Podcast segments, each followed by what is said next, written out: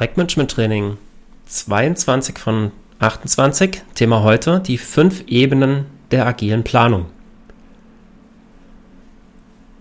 In Seminaren zu Scrum oder generell agilem Projektmanagement werde ich häufig, werde ich nach wie vor häufig konfrontiert mit der Annahme, dass man in dem Kontext ja gar nicht langfristig planen würde. Die Planung findet nur auf Sprint-Ebene statt. Eine Planung darüber hinaus gibt es nicht.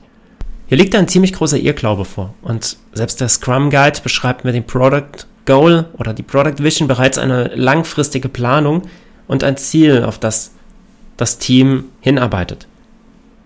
Das heißt, die erste Ebene der agilen Planung ist die Product Vision oder das Product Goal, je nachdem, was man hier bevorzugt, klar zu machen, klar zu haben und da das äh, auch gemeinsam zu visualisieren, zu ähm, diskutieren und ein gemeinsames Verständnis für zu schaffen. Auf Projektebene wäre das dann die Project Vision oder die Projektvision. Die zweite Ebene der agilen Planung ist die Product Roadmap. Also wir haben eine Vision und erstellen dann eine Roadmap. Das passiert etwa zweimal im Jahr durch den Product Owner, wenn wir jetzt im Vorgehensmodell Scrum erstmal bleiben.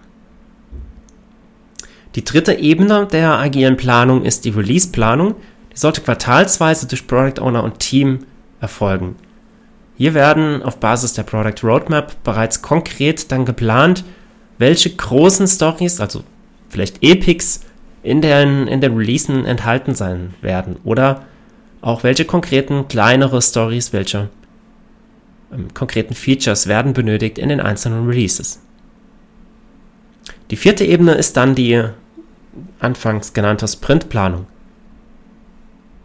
Also für die Iteration, für diese zwei Wochen, drei, vier Wochen, je nachdem wie lange der Sprint läuft, werden dann die Aufgaben geplant, die umgesetzt werden durch die Developer.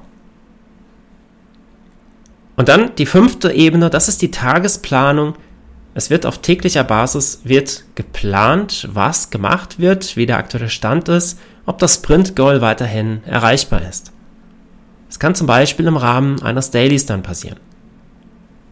Je nachdem, welches Vorgehensmodell man einsetzt, ob man jetzt nach Scrum arbeitet, ob man tatsächlich Scrum macht oder ein anderes agiles Modell, vielleicht hat man sich auch selbst was entwickelt, kann das natürlich auch in einem anderen Rahmen passieren und muss nicht unbedingt in einem Daily passieren. Also es gibt fünf Ebenen der agilen Planung. Die erste Ebene Product Vision, Product Goal.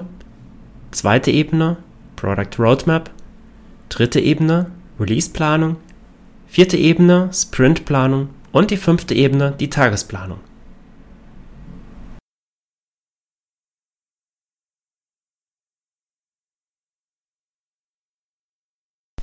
Für die Product Roadmap werde ich hier einen Artikel verlinken von roadmonk.com und dort findest du sieben Templates für das oder für die Erstellung einer Roadmap. Da ist eine Product Roadmap, eine strategische Roadmap, eine Innovation Roadmap, Marketing, dann eine HR Roadmap, Technologie Roadmap und eine Projekt Roadmap enthalten.